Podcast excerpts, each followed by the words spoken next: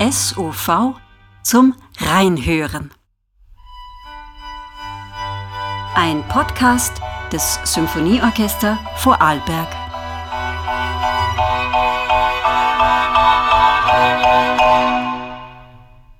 Ich begrüße Sie zur neunten Episode dieses Podcasts.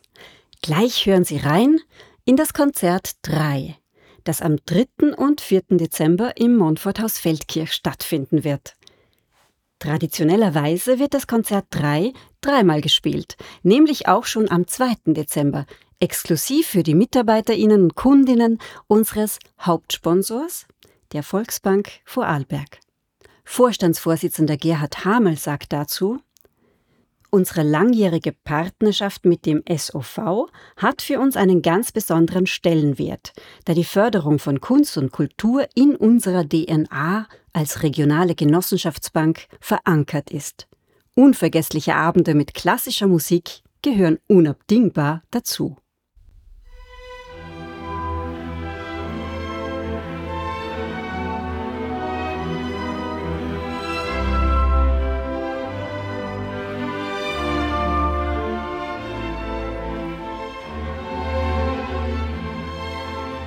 Sie hören schon den Beginn der großen Symphonie des zweiten Teils. Johannes Brahms Vierte Symphonie, der letzten des Wahlwieners mit Hamburger Herkunft. Und wenn Sie diesen Anfang gut im Ohr haben, dann gehen wir gleich zum wirklichen Beginn des Konzertabends. Das Eröffnungswerk ist eine österreichische Erstaufführung, geschrieben 2013 von Detlef Glanert. Auch er, wie Brahms, ein Hamburger. Der Titel Weites Land, Musik mit Brahms. Und dieser Titel meint wohl das kilometerweit flache norddeutsche Marschland. Musikalisch bezieht er sich direkt auf die vierte Brahms-Symphonie. Hören Sie den Beginn.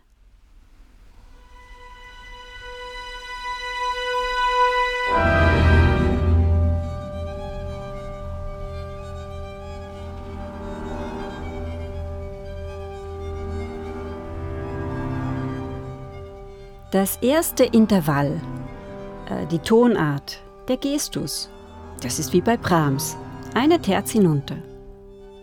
Doch bis es zum nächsten Brahms-Intervall, der Sext hinaufkommt, vergeht ein bisschen Zeit.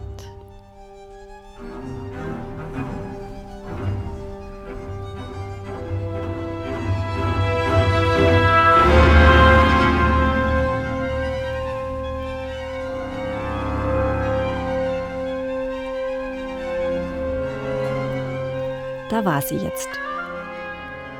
Und es geht weiter mit genau diesem Material in der Zeit gedehnt.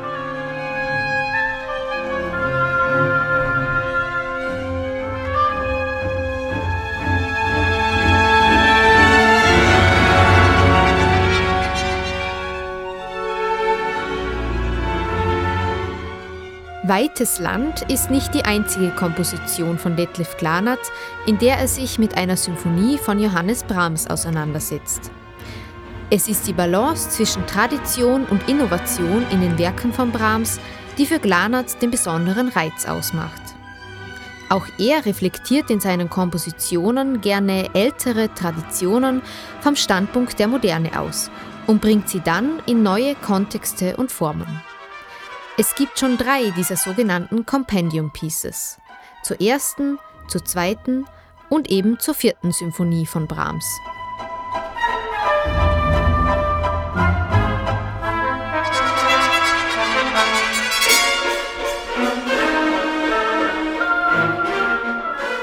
Der Dirigent des Abends ist Gerrit Priesnitz.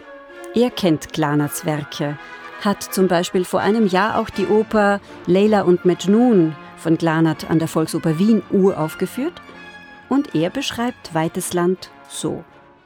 Also das ist so, so griffige Musik.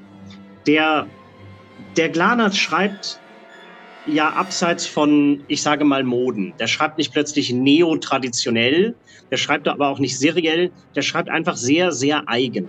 Im Weiteren ist es dann vielleicht eher eine Art Stimmung, die er aufgreift.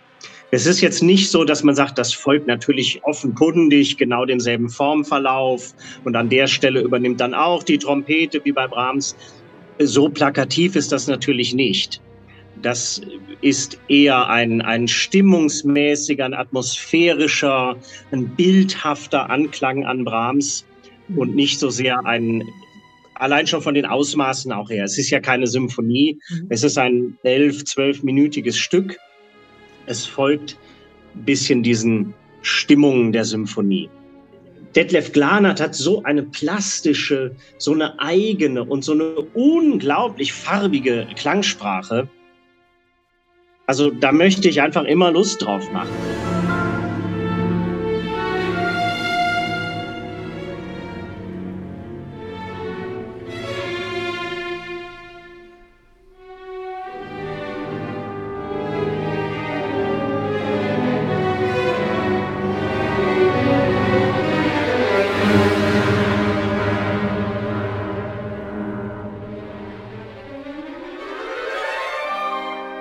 Weiter wollen wir Lust machen auf das folgende Klavierkonzert von Ludwig van Beethoven.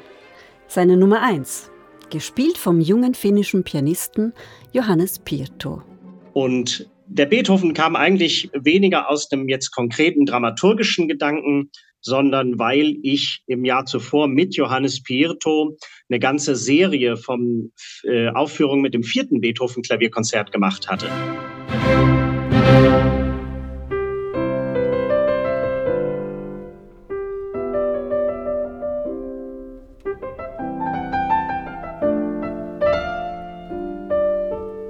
Und da haben wir uns so gut verstanden und so schön zusammen musiziert. Und ich finde den ganzen Ansatz, den der Johannes bei Beethoven hat, äh, so schön und er deckt sich so sehr mit meinem, dass ich gedacht habe, warum eigentlich nicht bei der Gelegenheit das fortsetzen? Wenn das auf Gegenliebe beim Orchester stößt und man äh, diesen tollen jungen Pianisten in Vorarlberg vielleicht auch gerne kennenlernen möchte, dann ist das doch eine schöne Gelegenheit.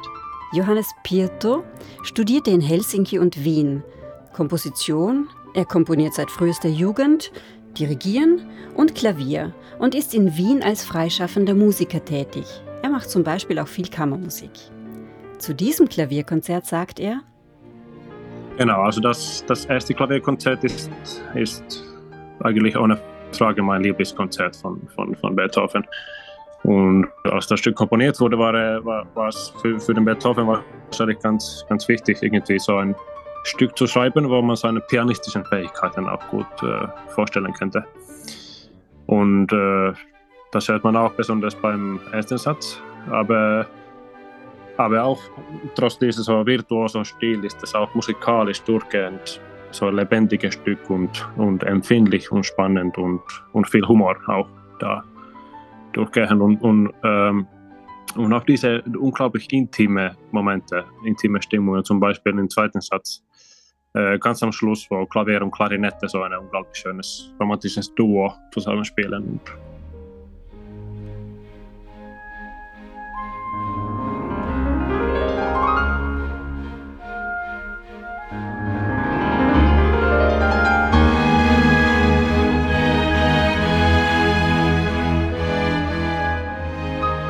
Und also genau, das Stück ist ganz, ganz vielseitig, hat wirklich alles drin und, und macht, macht wirklich Spaß zu spielen auch. Also ich freue mich.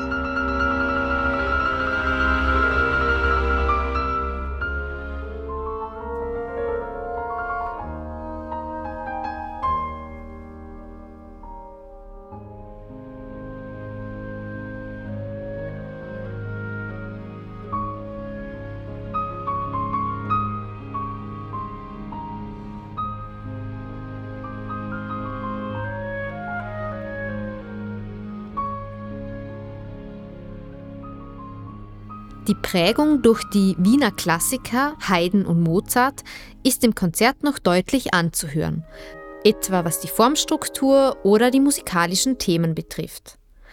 Beethoven kannte deren Werke selbstverständlich und hat sie auch studiert. Deren Ideen dienten ihm also als Ausgangspunkt, doch entwickelte er sie in seiner Manier weiter. Viele Details offenbaren bereits seine markante Handschrift und weisen schon Richtung Romantik. zum Beispiel die intensive Rhythmik, die Subitodynamik oder die starken Gegensätze innerhalb der Sätze, aber auch zwischen den Sätzen.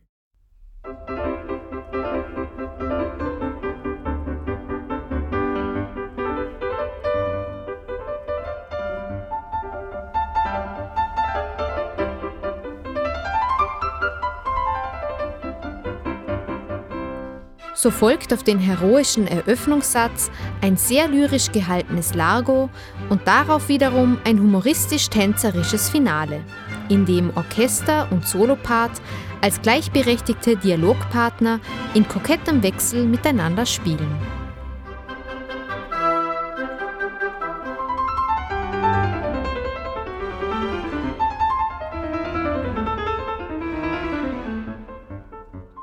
Der Pause möchte ich Ihnen die Soloflötistin des SOV, Anja Nowotny-Baldauf, vorstellen.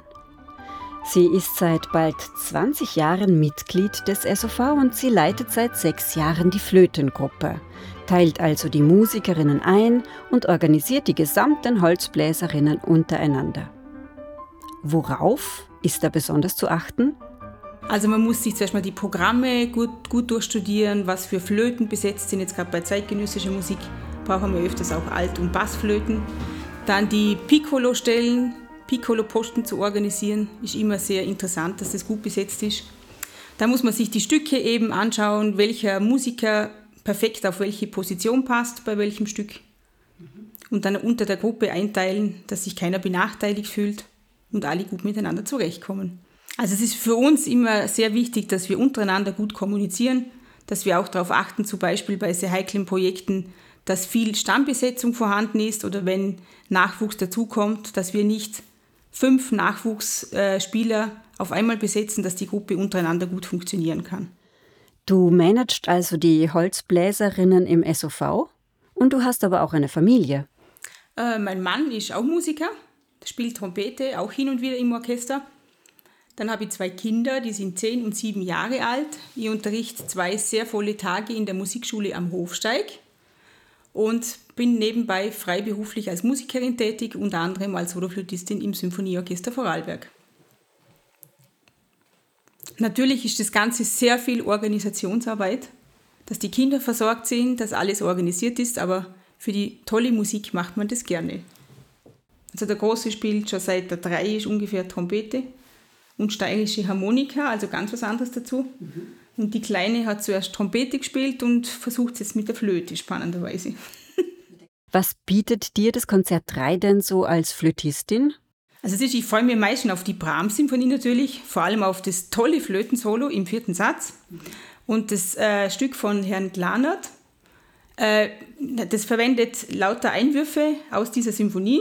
Am Anfang zum Beispiel sind dieselben Tonarten, dieselben Intervalle also er meditiert quasi über die Anfangsintervalle von der Brahms-Symphonie. Mhm. Und zeitgenössische Musik mache ich auch sehr viel gerne. Ich tauche sehr gerne in komplett neue Werke ein. Also Beethoven ist einfach immer sehr tolle Musik. Und die Flöte hat da oft auch kurze solistische Einwürfe, oft gemeinsam auch mit den Streichern.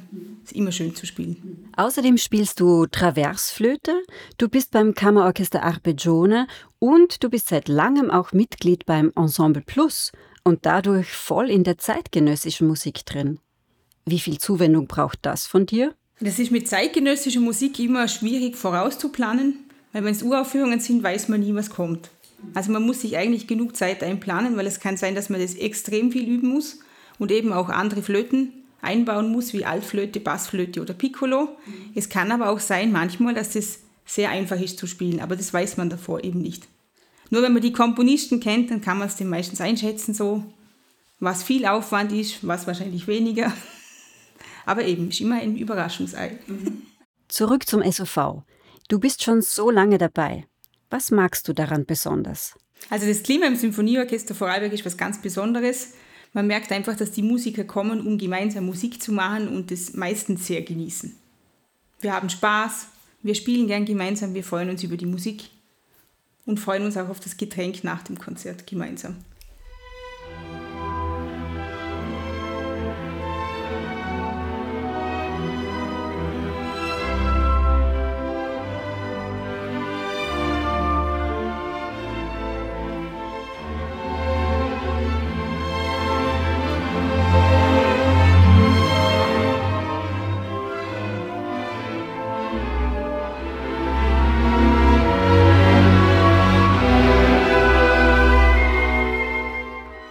Aber vor dem Getränk kommen wir jetzt endlich noch zur vierten von Johannes Brahms.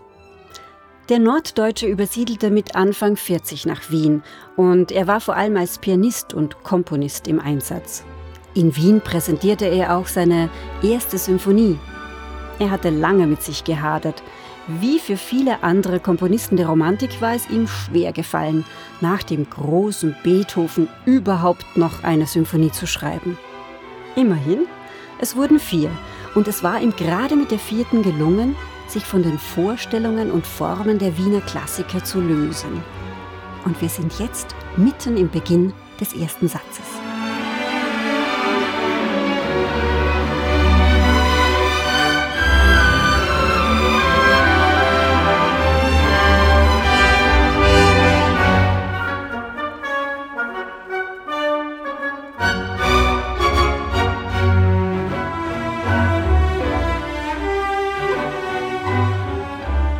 Heute haben wir freilich schon wesentlich geübtere Ohren und ganz andere Hörgewohnheiten. Aber für damalige Zuhörerinnen war unter anderem dieser Beginn sehr ungewöhnlich. Anstatt mit einer Einleitung hebt das Werk mit dieser simplen, wehmütigen Melodie an, bestehend aus abfallenden Terzen und aufsteigenden Sechsten.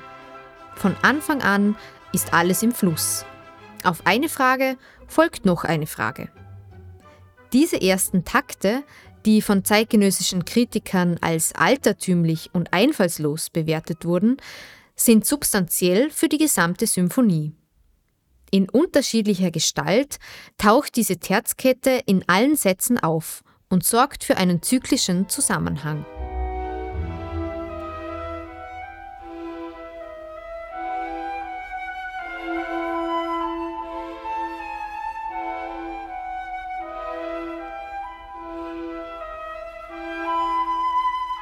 Was die Zeitgenossen kritisierten, nannte Arnold Schönberg später entwickelnde Variation und sah in Brahms einen progressiven. Obendrein griff Brahms im Finale auf eine barocke Variationsform, die Passacaglia, zurück und setzte sie in den Kontext der Sonatenform. Er verband also Altes mit Gegenwärtigem und förderte Neues zutage.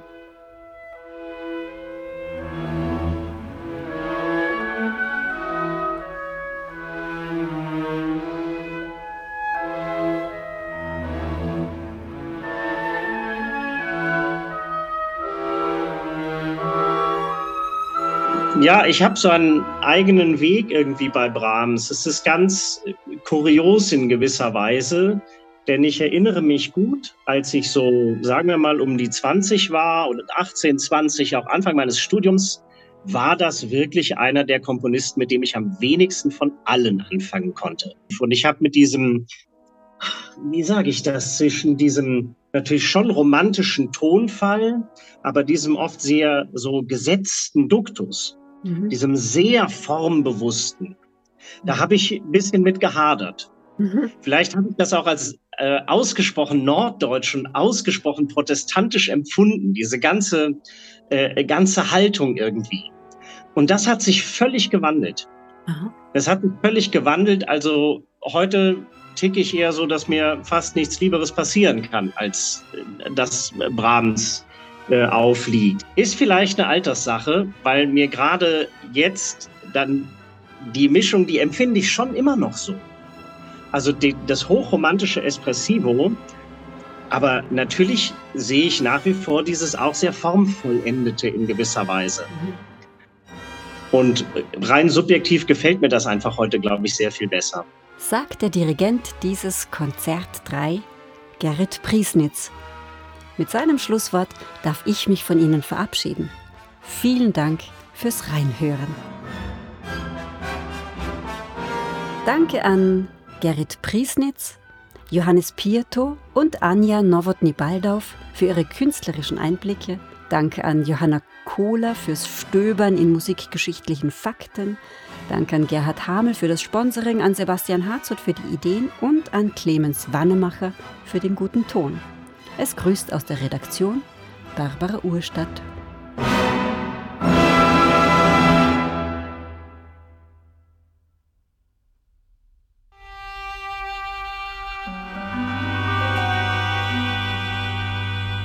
SOV zum Reinhören.